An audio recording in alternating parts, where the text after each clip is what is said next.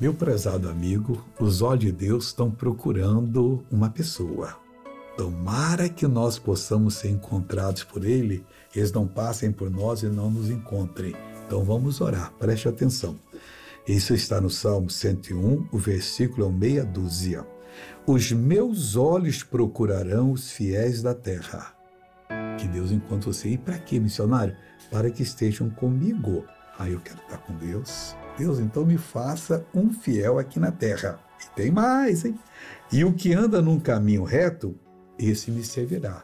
E o que não anda, não vai servir. Deus não vai dar missão nenhuma para ele.